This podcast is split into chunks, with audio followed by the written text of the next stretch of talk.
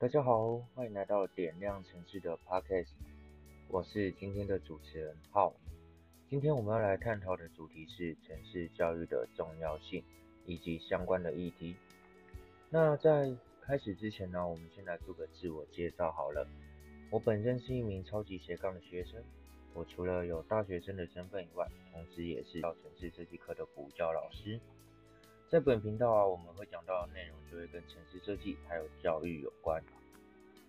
好，那我们呢，接下来就来开始探讨我们今天主要的两个议题。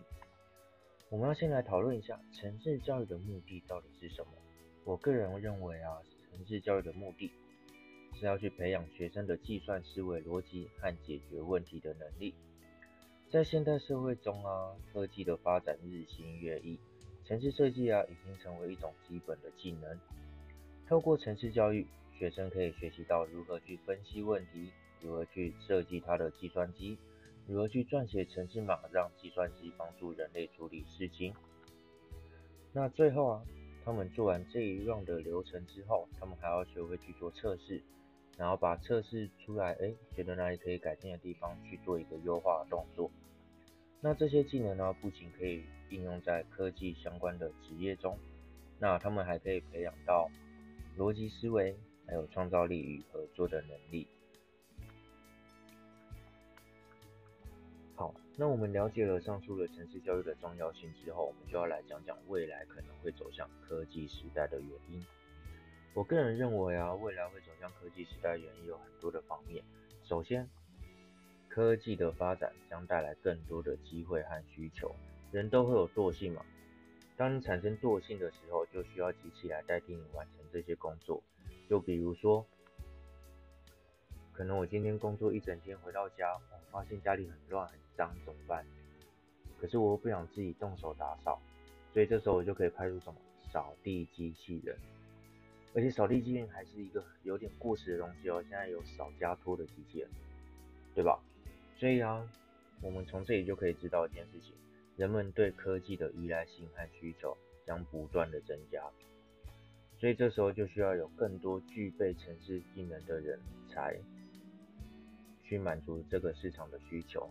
那其次，我认为科技的进步将带来一个很大的重点，就是我们的工作方式还有产业结构可能会因此被做改变。许多的传统行业啊。它会需要做到转型的动作来去适应我们科技的发展，就好比如说，我们传统的教育一定要有一间教室，然后呢，老师跟学生还要赶在上课之前前往教室，对吧？可是因为近年我们的疫情袭击，所以我们发展出了所谓的线上教学。这个时候，我们可以减少路程嘛？为什么？哦，我只要在上课前十分钟醒来。起床，坐在电脑面前，打开电脑，然后登上我们的会议室或是线上教室，哦，就可以上课了。老师们也可以去做教课的动作。好，所以其实我觉得，呃，这个部分呢，真的有可能会去做改变的动作。所以啊，学习城市可能会成为未来就业上很重要的一个竞争力。好，那接下来啊，我要来讲解一下各职业需要学习哪些城市语言。那为什么我会想要提到这件事情啊？是因为我刚刚有说过嘛，我本身是一名补习班老师，然后我是教城市设计科的。那呃，跟很多家长的交流下来啊，我发现一件事情，很多家长都不知道要让小孩学习哪一种城市语言会比较好。那我觉得跟职业有很重大的关联。为什么呢？因为不同的职业要对应到的程序员的需求就会不一样。好，那我们第一个要来探讨的就是软体工程师。软体工程师啊，我觉得他有点特别，因为他要去掌控很多种的程序语言来开发工具。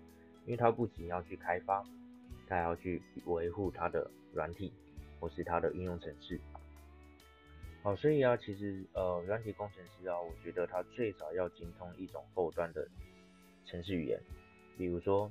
PHP 或是 Python、Java，还有 ASP.NET。那它除了要会程序语言以外，它还要能够灵活的运用后端开发的框架，比如说 Node 点 JS，比如说 Django。那同时，它以后会撰写 Web API，以及去了解 HTTP 还有 TCP 等网络的通讯协定。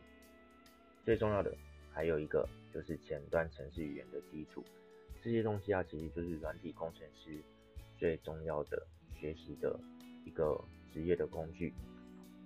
好，那再来啊，数据分析师他需要具备数据的处理和分析的能力。同时，他要去熟悉程序语言的数据库技术。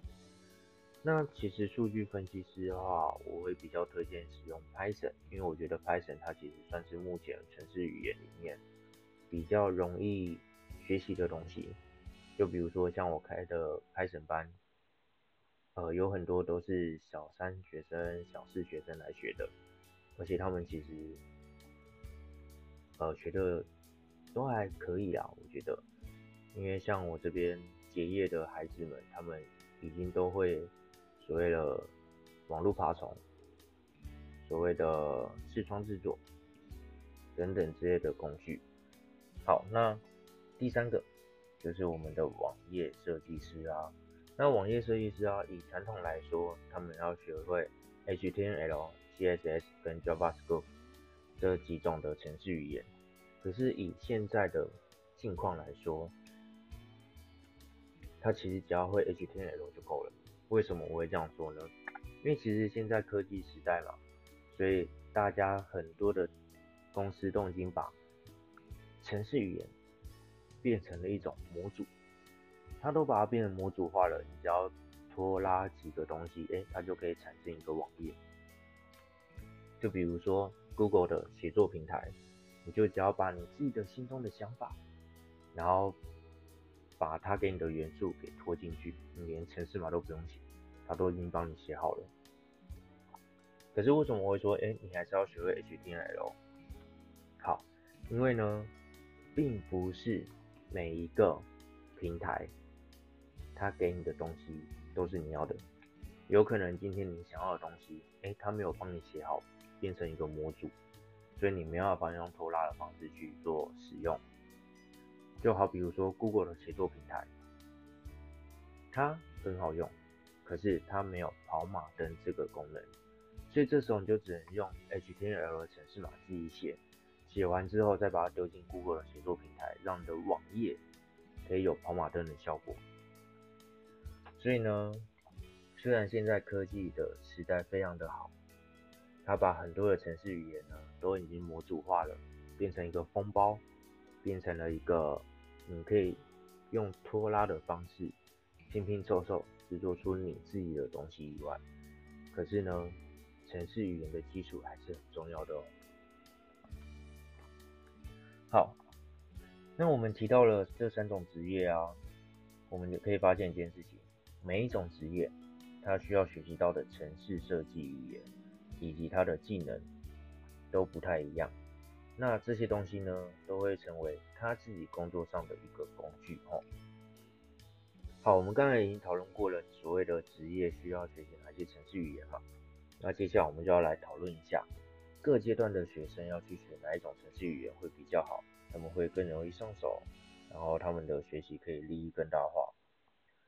那我觉得以小学生来说，他们的城市目标就只有两个东西，一个是逻辑思维。一个是问题解决的能力，所以其实以小学生而言呢，他们就可以从一个很好入手的 Scratch 或者是 Embark5、Microbit 等等的程式语言。那这些程式语言啊，它都有一个共同点，它都是以积木的方式去做撰写程式的部分。他们只要拉一些程式码，然后用积木的方式把它给拼起来，这时候呢，他们就可以制作出一个很好玩的游戏。或是很好看的动画。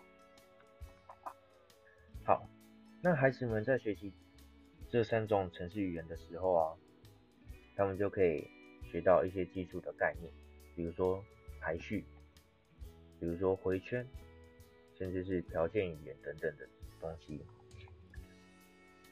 好，那再来国中生的部分，国中生呢，他可以去学习更进一步的基础程式语言，比如说 Python。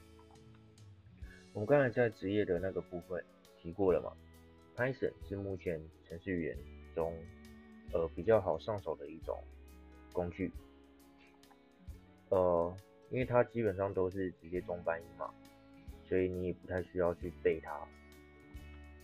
好，所以孩子们可以透过 Python 啊去学习到一些比较进阶的程式概念，比如说函数、阵列、物件导向等等这些的东西。好，所以他们可以透过这些知识啊，去开发一些简单的应用程序，去培养他们的逻辑思维和解决问题的能力。比如说，他们学会 Python，我就可以制作很多游戏啊，比如说什么 RPG 游戏啊，比如说以前很红的二零四八、水果消消乐等等的。好，那以高中生而言呢，高中生他就可以去学习一些比较高级的程序语言哦，比如说 C 的系列。那他们可以透过这些东西啊，去学习一些比较偏向工程师的东西，比如说指标、类、继承。好，那他们在开发这些东西的时候，他们还可以去顺便去学习要如何去优化程式码，去调整他们的程式语言。好，那以上啊，其实就是我觉得呃，以现在来说。各个阶段孩子他们可以去学习哪一种程序语言会比较好，然后这边提供给你们做一下参考。好，那我们现在就来讲一下现阶段有哪些自学的程序网站。那为什么我会提到这个呢？是因为其实有很多家长可能会慢慢开始觉得，哦，程式设计可能对孩子来说是一个很重要的东西，可是会觉得，哎，现在的趋势来说。呃，程序语言的课程太贵了，因为毕竟它才刚起步没多久嘛。所以啊，可能有些家长就会想要让，呃，程式语言再过个几年，可能它退烧了，它的价格可能就会降下来。OK，那在降下来之前呢，我觉得可以先去找一下自学的网站，让孩子们其实可以。一天进步零点一也好，那一年也可以进步三十六点五分嘛。好，所以我这边要推荐几个呃，我觉得还蛮好用的自学的城市网站。第一个当然就是我们的 Google，Google 啊，它有推出一套呃循序渐进的城市学习软体，叫做 Google Block。那 Google Block 它在呃关卡里面，它是以简单到难的方式去做学习的，什么意思呢？当你点开了这个软体之后，你会发现一件事情，你看到第一关的时候你会傻眼，因为它会叫你用滑鼠去点一个图片，然后就通过了第一关。好，那呃，我刚刚提过了嘛，它是一个循序渐进的，所以它是由简单到难。它一开始是先教你要怎么使用滑鼠。好，那滑鼠学会了之后，它才会开始进到所谓的城市逻辑概念哦，让你操控一个角色去做移动，那它的城市码会越写越多，越写越多，所以这时候你就可以学到城市的基础逻辑概念。好，第二个叫做 Code 点 org，Code 点 org 啊，它是一个国外的一个软体，那这个软体啊，它其实我觉得蛮好用的啦，因为它最主打的就是所谓的一小时学程式，它里面的关卡有很多，然后基本上都是以游戏的方式去教孩子们要怎么样去写程式。那一样，它里面的东西也都是跟程式思维逻辑有关的，所以孩子们可以去学习以上我刚提到的这两种。好，再来第三个最好用的工具，也是大家一定都会用的。叫做 YouTube。YouTube 呢，很多的创作者都会发一些城市的教学影片，比如说 Scratch 的游戏教学，比如说 Scratch 的动画教学，比如说 Python 基础，比如说 C 语言等等之类的东西。所以其实孩子们就可以把呃用 YouTube 看影片这件事情呢，当做是一个学习的道具哦。这时候呢，哎，孩子可以顺理成章的去使用他的电脑，那这时候家长也不用太担心哦，他会因为这样，然后呃会浪费他自己的时间。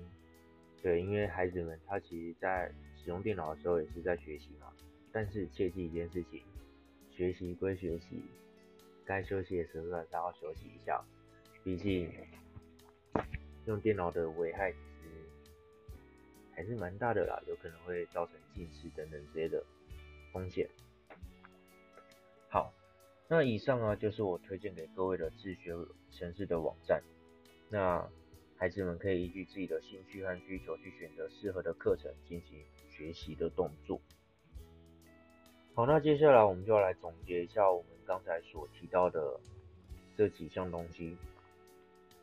我认为城市教育对于学生来说，它的重要性是不可忽视的，因为它不仅可以学习到计算思维逻辑和。解决问题的能力，它还可以让孩子们有更不一样的方式去学习合作，甚至是沟通。那同时，他们也可以有更多的就业机会。随着科技的发展，我认为城市设计在未来将成为一个真的是很基本的一个技能。无论是科技相关的职业，还是其他的行业中，都需要有。城市设计能力的人才，所以我认为应该要重视城市教育，为学生提供学习城市的机会，让他们在未来的社会中可以更好的适应和发展。以上就是我们今天的 podcast 的内容，谢谢大家的收听。如果你对城市教育有任何的问题或意见，欢迎在留言区跟我们分享。我们下个节目再见，拜拜。